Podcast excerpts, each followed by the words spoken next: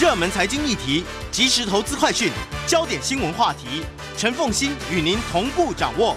欢迎收听《财经起床号》。Hello，各位听众，大家早！欢迎大家来到九八新闻台《财经起床号》节目现场，我是陈凤欣。每周选书早起读书，今天要为大家介绍的这一本书啊，嗯，第一，这个作者是我很喜欢的作者。那这本书呢是远流出版社所出版的。高手决断，作者万维钢。哈，那么在我们现场的是台大医院北护分院主治医师曹玉婷。嗯，曹医师啊，这边要特别提一下，就是大家都知道医生非常非常的忙哈，尤其是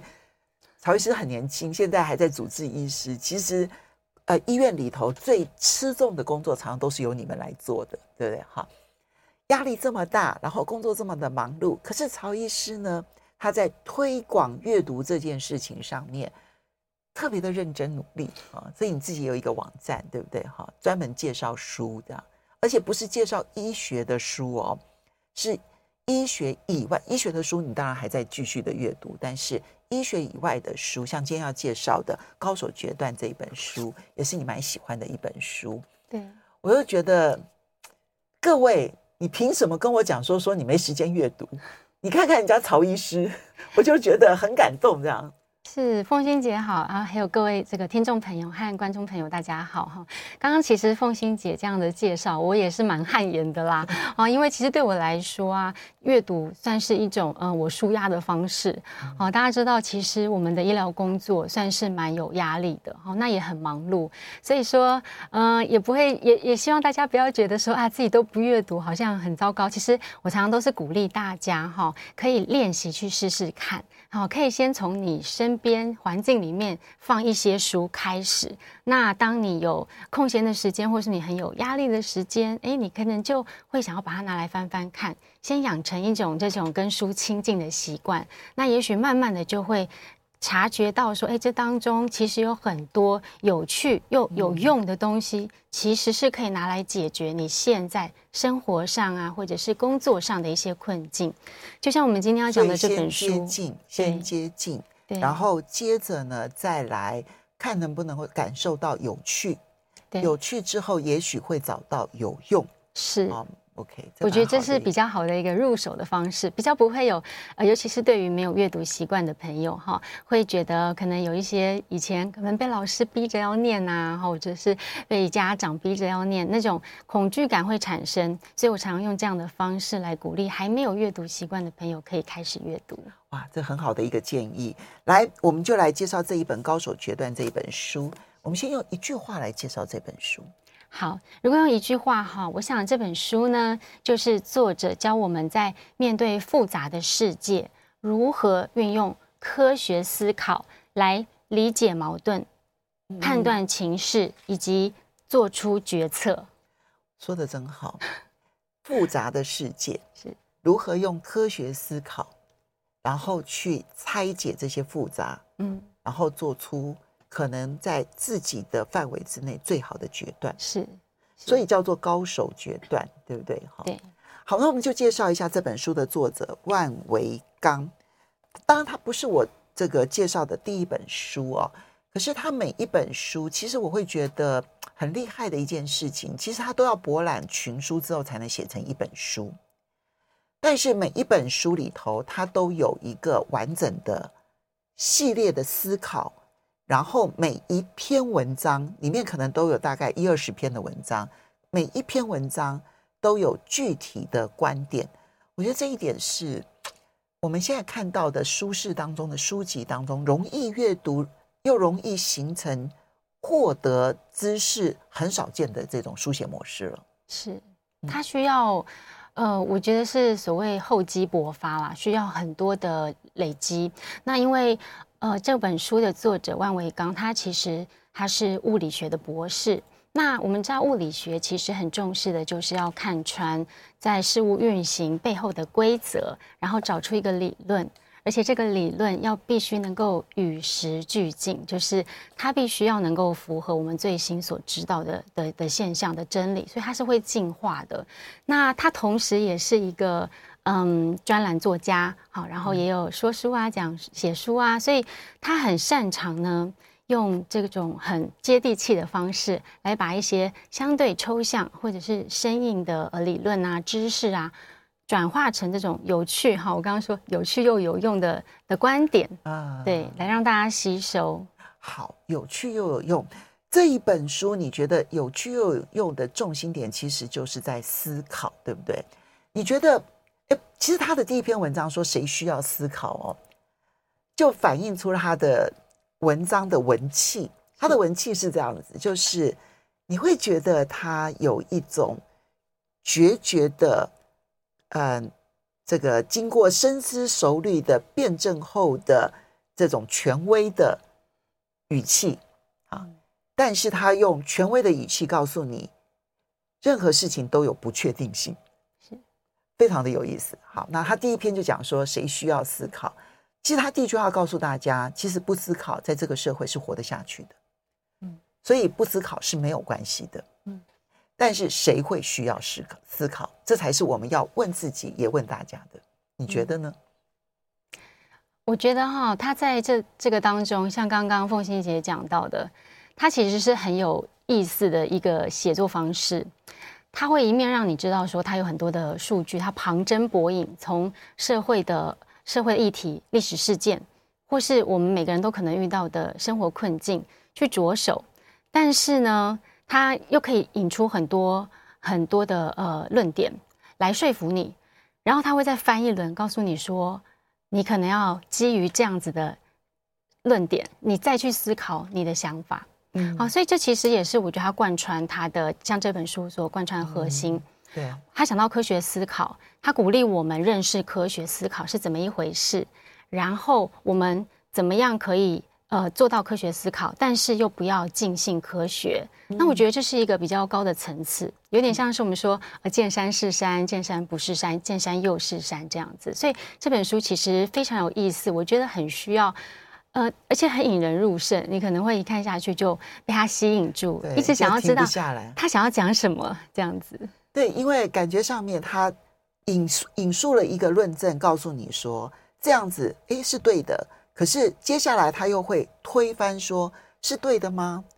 你有没有在思考这里面的逻辑什么地方出了错误呢？他在把那个逻辑揪出来了之后呢，接着再告诉你，因此又出现了什么样子的一个逻辑，那么。这样子的逻辑，这样子的一个发展的一个思路，到目前为止是科学家通常认为适当的一种思考模式。不过，它不是绝对的，你还是要不断的去挑战它。我也觉得回应刚刚凤欣姐所提到，她在最一开始引言说：“你需要思考吗？你可能可以不需要思考，也生活得很好。嗯”那这一点，我也我我也认为是很很真实的一个说法，因为其实我们每个人身上啊，都一定需要带有一定的惯性，或者是呃，你在做每一件事情的时候，用直觉来决。来决定，或者是也有曾经学者提过的快思考啊、慢思考这样的两个系统来共同合作，否则你会每天都陷入在一种我什么都要思考，什么要做决策，那我时间根本不够用，或者是事呃事情也不见得允许我这样每件事都做思考。所以，当我们经过了一些思考，然后养成了习惯，直接做出决定这样子的行为模式，它其实也是我们生存很必要的一种模式。所以，呃，怕大家误解，觉得说啊，是不是告诉大家说你们都不思考，我们应该要来思考？其实不是，它里面确实是这样两种的模式都有提到。嗯、那但是如果，嗯，您啊，比如说听众朋友、观众朋友，您本身是。呃，很习惯用一直用惯性的方式，而不太熟悉什么叫做这种呃，我们像讲到的批判性的思维啦，好、它里面提到的演绎法、归纳法，以及什么样是我们认为好的科学思考方式。如果这些相对不熟悉，那就非常鼓励可以来进行练习和实践，就可以补足你除了惯性的以外的那一块。那这可以更帮助我们在已经很习惯哈的状况的生活当中。一旦我们遇到了我们不熟悉的环境、不熟悉的呃外在条件的时候，你可能会毫无呃招架能力，毫无招架能力。那这一套方法，你就可以拿出来练习看看，你会发现它很有效。其实呢，他虽然讲说不思考也可以在这社会上生存下去，但是他话锋一转，我觉得他就说到了思考在这个时代当中最重要的重要性。他说，思考其实是在一种情况之下最为重要，就是你碰到了陌生的、混乱的、你不熟悉的环境。那么，当你碰到了陌生、混乱的、不熟悉的环境的时候，你就必须要有科学性思考、批判性思考的这一些方法，来帮助你在混乱当中理出你的头绪，然后头绪，然后做出你的最佳决策。那现在问题来了，我们。如果说要选择不思考的话呢，我就一直要必须待在舒适圈里头，绝对不可以走出去，因为一走出去就会碰到混乱的世界。但问题是，现在这个世界会容许你的舒适圈永远存在吗？如果你的舒适圈被打破了，其实我们就会看到很多人的恐慌、惊慌，因为不知道去应对这样子的一个变局该怎么办。所以，如果我们先学会了这一些。思考的方式不是代表你不会惊慌，而是你在惊慌之余，你多了一些学习这些应对的方法之后，在混乱的世界之中，我们就可以找到自己的定心丸。我觉得这就是一个很好的态度。所以，不思考可以生存，但它不会生存的很好。能思考不代表你就会可以生存的比别人好很多。但是你会内心安静很多，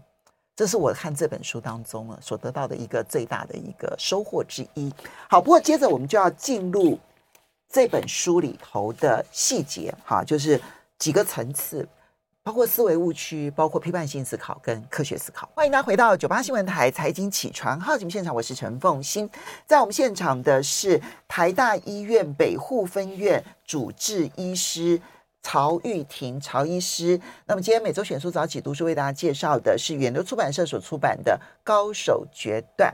好，这本书里头谈科学思考这件事情呢，其实它有拆解几个层次啊。先从我们的一般人常碰到的思维误区开始，然后接着后面告诉大家批判性思考到底是怎么一回事，后面再告诉大家所谓的科学思考又是怎么一回事，然后最后提出了一些。这种演绎法啦，这个呃类比法啦，这些方法它各有什么样子的可适用的范围，或者你要小心使用的地方，我们就从简单的思维误区开始说起吧。这几篇文章当中，思维误区它分了好几篇文章，有没有哪一篇特别让你印象深刻的？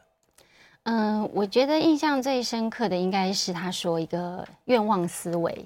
好，那愿望思维它的意思是说，一个人如果他对一件想发生的事情，就是他的愿望，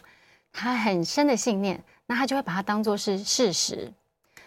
这样子的状况，这样的思维，如果走得严重哈，其实有点像是我们说的这个确认偏误。好，确认偏误也是一种很常见，我们在心理学上说常会犯的一种错误。那是什么意思呢？就是当我希望一件事情是真实的时候，我就会只看得到这一些符合我信念的资讯。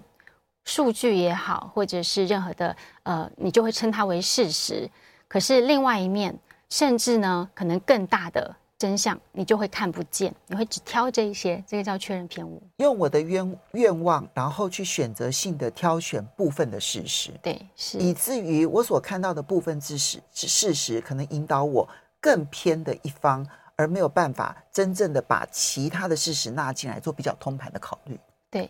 那这个其实也是人性啦，那这不容易。那我觉得它里面提到一个蛮有趣的分别是哈，我们我们其实也很强调信念的重要性哈，我们并并不是说什么都不要有信念，都是用批判的、用批评的方式，也不是。其实他也提到，科学本身也是一种信念，嗯，你必须要先相信科学，而且你要相信它的方方法哦，你要学会去怎么样的运用。那在这样的前提之下，其实你才能够说是性科学的人，否则你你只是在挑你觉得你喜欢的，然后用这样子的方式，嗯、但这样非常的不容易，因为我们人都会有这样子的这个天性，就是如此啦。好，那信念很重要，所以我想它里面也提提到提供到一个呃，我觉得蛮有蛮有趣的做法哈，蛮有意思的做法，就是说你要练习去看说你没看到那些事实。以及以及为什么有些人要做那些显然是错误的决定，在你心目中显然是错误的决定，然后你要去练习从他的角度去思考，说他为什么要这么做？你也许可以从他的角度看到你之前不会看到的部分事实。是，那就在我们嗯，我我以医学研究为例好了，我们非常要小心的就是避免这种确认偏误，所以。嗯，举例来说，在我们所谓实证医学里面，呃，证据等级最高的这种 randomized control trial，也就是它要随机的分派哈，甚至它是需要呃 double blind、triple blind，也就是说参与在这个实验当中的各方都是不知道双盲或者是三盲，对对？是对，他要不知道我们这个研究的目标是什么，否则你可能会因为这个信念，然后改变了你的行为，嗯，那。进一步反而去影响了这个结果。嗯，那这件事情其实，呃，我想要分享一个很、很、很微妙的观点，是在于有些人会想说，哎，我有信念，然后我就产生行为，这个叫做一个自我效能理论，哈，或者说自我证言。那这其实是件好事啊，你可以帮助你的信念成真。它并不跟我们刚刚所说的这种呃确认偏误有抵触哦。因为其实一个是你有一个信念，你有一个呃 drive，然后你要采取行动。那当然在这样的过程中，一样是可以采取科学思考和科学方法的。那这不同于说，其实呃我们希望避免的是你只相信你要相信的，所以你没有去做这些行为，没有做这些的思辨，然后你就直接只看到你想要的，你就越来越强化你这样子单方面的信念。所以呢。嗯，自我证言这件事情是我预期希望我做一个什么样的人，所以我努力的行动，然后去达成这件事情。这件事情它是正面的，是好的，是对的。但是确认偏误是我在认知现状的时候，我只接收部分事实，而否定其他的事实，以至于我对于现状产生了错误的思维，对现状产生错误的想法，到最后呢，我认为现状就是如此，所以我没有采取正确的行动。这跟自我证言或跟这个自我实现，好，那跟这样子的一个这个确认偏误，其实是行动跟不行动，然后以及对现状的认知，其实有没有偏差的差别？是是，对。在这里面，其实有一篇哦，我的感受是很深刻的，就是圈里的人跟组合的人，嗯。啊，它里面先提到说，他说有很多的学生啊，他们会说他们很叛逆啊，他们要反叛这个社会，所以呢，他们就去逃课啊，然后呢，就啊，这个一群朋友们就聚在可能比较这个游乐的地方哈，然后大家每一个人呢，其实都都说好了，大家一起呢都不去学校啊，然后一起集体逃课。他说这种行为叫叛逆吗？他说不是，他说其实他只是。跟学校期待的行为不同，但他跟那一圈子的人行为是一样的，所以其实他并不是叛逆，他只是遵守了另外一个圈子的规则，而这个圈子的规则使得他们共同对于自己的期待可能是相对堕落的，就他们会觉得说，我不需要上学，我也不需要去学任何的知识，反正我现在这样子也很好。其结果就是他把自己设定在一个有限的范围之内，没有成长的空间啊。那这个时候，在圈子里头的人其实是不会让容许他们跳出去的。所以，一旦进入那个圈子，你很难出得来，因为你只想跟别人一样，你是想跟那个圈子里头的人一样。他说，这个其实对于人生帮助是不大的。可是我们常常会有这样的圈子。大家提到说，最好的事情是组合，嗯，每一个人都不一样，而且我们喜欢别人跟我们不一样，而这个不一样可以让我们合作，而这种合作，因为我在你的，我对于你的领域非常高度重视，所以你的成长对我来讲就是最好的一件事，我的成长对你来讲是最好的一件事情，我们彼此都喜欢喜欢对方的成长。他说，组合跟圈子是很大的差别。但是组合会比圈子更有用，是我觉得我过去没有想过这件事情。嗯，我我觉得这有点像是，嗯，有几个有几我有几个观点啊。第一个就是我们有时候会为反对而反对，哈，就像最前面提到说，是不是跟所谓的主流不一样呢？就是叛逆。那是不是跟呃比较，例如说呃次要的声音一样呢？就一定是先进呃比较比较进步呢？其实也是不一定。哦，所以在呃这个过程中，我们其实是需要去留意说，我们其实只是在找一个舒适圈，好，大家的想法都一致的，哦，还是说我真的有希望，好，我自己可以不断的成长，不断的进步，可以呃有更多不同的面向，不同的学习。所以像这样的组合，嗯，例如说拿到我们说呃这个公司经营好了哈，这个财经起床号公司经营好了，那。我们就会希望说，团队里面是有不同的角色的。对，好，在学生其实也是一样。我们会希望我们身边的人，我们的这个呃一个团队要能够强，他其实要有不同的角色可以可以互补，然后可以互相的学习，甚至你会希望有人是可以提出你的盲点。嗯，那那我觉得这个像刚刚其实，在直播的这个留言里面有一个提到哈，我也很想回应的，就是说，当我们讲到批判性思维的时候，要很小心的是不要变成是一个批评人的方式。嗯，它其实这个批判性思维，当然就是对于你的现状，你能不能观察到有你不满的地方，你觉得不够好的地方。或是不够正确的地方啊，你有一定是有问题，想要去解决它。嗯，那运用这样的思维去找出可以解决的盲点，然后下一步你可以可能可能可以怎么做？所以这其实是蛮重要的能力，因为多数的人很容易会变成在批评人，或者是感到被别人批评。嗯，所以这个人跟事分开，有的时候本来就是不容易的。所以我们就进入批判性思维，因为我觉得这是翻译的问题。因为批判性思维会让我们觉得好像你只要会批评人，就叫做批判性思维了哈。其实不是，刚刚好完全相反。其实批判性思维，哎，万伟刚把它拆解的很清楚。哎，批判性思维反而第一步要先想的是你想要什么，你在这件事情上面想要达成什么目的？是。在这个立场出发之后，你才可以去拆解这当中到底事实是哪些，然后借由这些事实以及你的立场，然后去形成你的观点，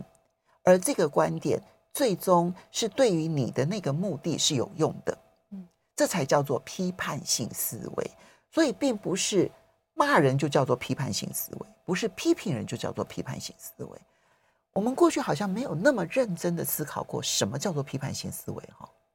所以所以呃，我也一样用我的我们的医学的实验呃来研究啦，来做一个举例好了。像刚刚凤馨姐有提到哈，书中也有说，你需要先确立你的目的啊，你要解决的问题也好，或你想要研究的问题也好啊，其实就像我们在做研究，其实也是这样子的，我们需要先从现象当当中去观察。然后我们要先形成我们的问题，或者说我们的提问。我们想要预测什么事，或我们想要解释什么事，或我们想要解决什么事情，这样的架构必须要先出来，它是最前面前端的，后续才会是，例如说研究方法，你用怎么样的研究方法，尽量让它可以呃客观，可以可重复验证这这一些哈。那到最后你出来了结呃你你会产生一个假说，然后经过这样的实验。去证实你的假说是对的，或者是不对的，而这样很多很多的实验最后都呈现同样的方向的时候，它有可能进一步形成一个理论。嗯，然后当这个理论它 work，它有效的时候，它能够回应你刚刚最一开始的问题的时候，我们才会说这样相对是完整的。而这样的过程其实都是批判性思维非常重要，需要去展现的，你才能够有可能贴近你要的呃真相或是真理。所以，如果没有一个要解决的问题，或者你想要达成的目的，然后就开始在这件事情上面去这个不断的发表意见，它不叫做批判性思维。就是你刚刚讲的，你必须要先想到我要解决什么问题，我到底要形成一个什么样的结果，这个时候你才会开始运用归纳跟演绎所有的方法，然后最后形成一个。看能不能够形成有效预测的理论这件事情，对不对？哈，哎，所以你看看，这是批判性思维，但科学性思维又是什么呢？我们休息一下，马上回来节目现场。欢迎大家回到九八新闻台财经起床号节目现场，我是陈凤欣。在我们现场的是台大医院北护分院主治医师曹玉婷曹医师。那今天呢，为大家每周选书早起读书呢，介绍的是远流出版社所出版的《高手决断》。大家如果借由 YouTube 来看的话，就会看到美女医师这样。好，然后千万不要忘了要按赞，好，不要只是听而已。来，我们来。进一步，当我觉得，因为学会批判性思考这件事情啊，从这个嗯万维钢的角度来看，它不只是帮助我们可以有解决问题的能力，好，达到目的的能力。他甚至于认为这样子其实反而是有助于沟通，而且有助于在理性上面找到彼此共同的真相而沟通。我觉得这一点是我们一般人在想批判性思维跟沟通好像很难画上等号，其实它是有帮助的。这是我们一般很难想象的，对不对？哈，好，那我们接下来再来看到的是科学思考，那是他的专业了。他要先告诉大家什么是科学。很有趣，他对于科学的可信度是有分类的。何医师，对，讲到科学，我觉得，呃，我可以用书中一个我当初在看的时候，哈，觉得非常有趣的一个题目来考考大家。我稍微念一下哈，这个书里面他有提到说，科学什么是科学？哈，它是一个形容词吗？是一种行为吗？啊，他这边出了一个题目，我们为什么相信科学？第一个。因为科学知识是客观的，第二个，因为科学是一套方法，第三个，因为科学理论是可以证伪的，证伪就是说证明它不对，啊，第四个，因为科学家很厉害，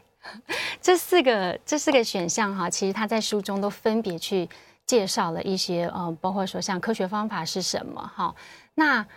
答案我就在这边保留个关子，让大家自己去看，因为跟我所想象的也不太一样。对，跟我想象的也不一样。对，四个答案只有一个是对的，在万维刚心目中只有一个是对的。对，在他的心目中，科学是客观的，科学是一个好方法，然后科学呢是可证伪的，可以证明它是假的，然后最后一个是科学家很厉害。这四个只有一个答案是对的。其实他这四个答案，我我我自己的看法是，它都有一定的呃，它都有一定的正确性啦。嗯、那其实这也是我们刚刚说哈，他这本书很有趣的一个写作方式。其实他就分别就这四个选项呢去阐述啊。举例来说，像这个它可证伪，光是可证伪这件事情，其实就是科学思考非常重要的一个本质。嗯、啊，那以及我们刚刚讲到理论。其实，当一个理论经过了很多很多的实验啊，假说被验证，重复的去实验，形成理论之后，它还是有可能会在呃呃更新的理论出来的时候被推翻的。所谓的典范转移。是的，所谓典范转移。所以呃，以它的这个物理学来讲好了，可能我们过去像呃传统的牛顿的力学，嗯、哦，那到后来现在这个量子，哦。很多很多新的哈理论有可能在发生，那很大的转变的时候，典范转移的时候，如果你是一个有批判性思维，或是你是一个懂得科学思考的人，以及你知道科学的限制在哪里，以及你知道它是会进化的，你就会保持一个开放的心胸，去接受有这样子的可能性。那我觉得这也是一个很重要，他就不会是诶待在原本的舒适圈，说啊，我原本信奉的这个这个理论，它一定要是真实的，它不能被推翻。如果你是一个成熟的科学家，你不应该有这种捍卫好像你旧有的这种理论的的的这误区。基本上啊，他这里面书里头引用了一位科学家，他讲一位科学哲学家所说的话，他最后总结下来呢，他认为。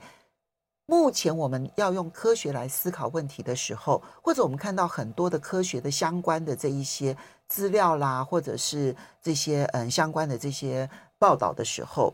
要先了解两件事情。第一个就是科学确实是一种方法，它是，但是必须要经过一系列的实践所得出来的方法。科学一定距离真实世界很近，好，那那个而且是可可预测未来的一套方法。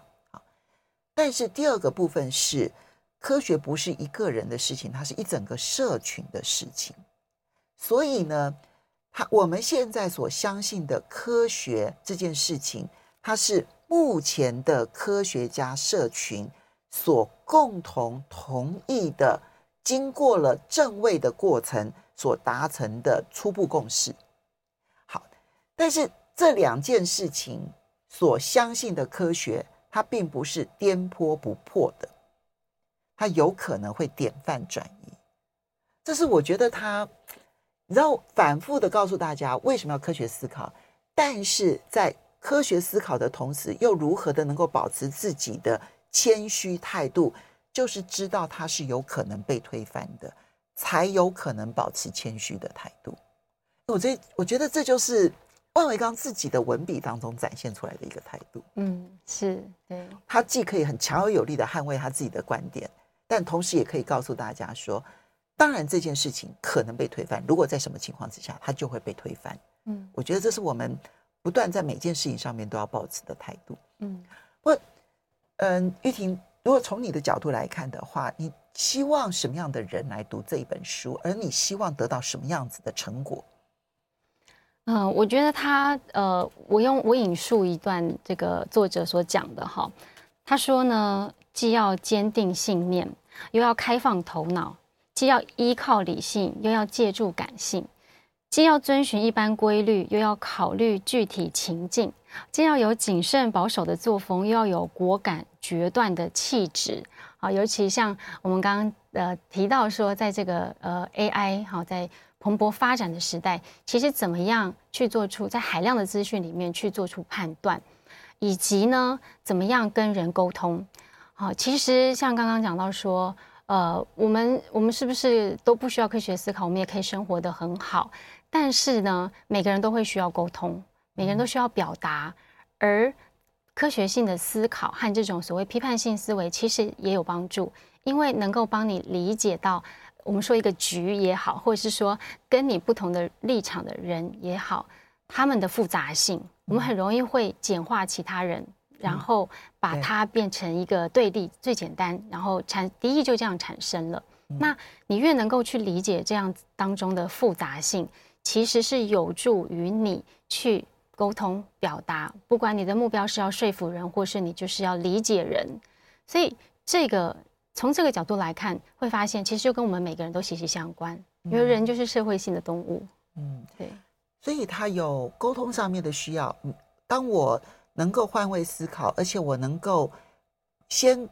抛出我的抛除我的思维误区，嗯，就是把所有跟我不同意见的人都视为他们是简单的恶意，嗯，嗯，把我所犯的错都视为是一段复杂的不小心的结果。其结果就会形成双方之间的彼此恶意不断的上升。嗯，我只有去拆解对方，换位思考到对方，而且用对方的思维认为合理的思维是什么，然后这个时候我不要把他当成坏人的情况之下，我就有可能跟他用理性的方式沟通出一个双方可以各退一步的结果。嗯，所以万维刚主张妥协，其实反而不是让步。妥协其实是两个人的共同进步或共同向上。嗯，我觉得这个概念非常的好。嗯，这就是第一个可以用的地方。蛮挑战的，需要练习，需要实践。对，第二个是，嗯，我们社会上的讯息非常的多，尤其科普讯息很多啊。那我怎么去判断什么东西是对的，什么东西是不对的？这个在书里头其实有很多介绍的内容，其实帮助都非常的大。第三个是明辨是非，我如何去辨别出真正能够解决问题的方法？其实我们现在讲这三件事情，不管是理性沟通也好，或者是取得正确的讯息也好，分辨出正确的讯息也好，到最后是我能够形成一个好的判断，解决当前我所遇到的问题。这三个能力哪个不是 AI 时代当中人类最需要的能力呢？嗯，所以玉婷这样子的话。从明辨科普上面的知识这个部分，可能你最专长。你觉得最大的帮助点在哪里？这本书里头，嗯，其实如果对于呃大大家啦哈，大家的推荐的话，我是真的认为每个人都值得来读一读，因为它是很好入手的。呃，就是它很像在跟你对话，而且它有很多的故事，所以我很鼓励大家都可以来读一读。那以我自己最最。我自己的感受的话啦，哈，我会觉得它真的是非常有趣味的，因为有的时候呢，一些我们说科普哈，或者是我们学习这个理论也好，它是一种有点生硬的方式，你好像在嗯上课哈，但是呢，它在里面有很多 跟你对话的方式，会让你觉得很有趣味。举例来说，我就有一项很很很很深刻印象，就是他说，你学会批判性思考，你不一定需要变得赢别人。可是你会觉得你自己蛮有意思的，蛮有趣的。哦，这句话对我有你会从中得到一个乐趣。我觉得这很符合我自己个人的的个性和特质。所以你并不是要，并不是要学会一个辩论的方式，而是你会让你自己觉得你自己人生充满乐趣。是对。我们要非常谢谢曹玉婷曹医师带来的高手决断，谢谢大家。